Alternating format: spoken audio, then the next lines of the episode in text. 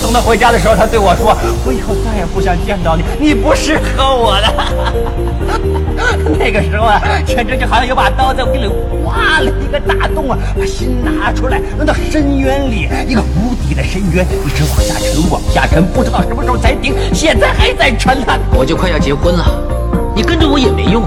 我喜欢啊，你这样没有前途的。我不要前途，你不要可以给别人，你不要来烦我好不好？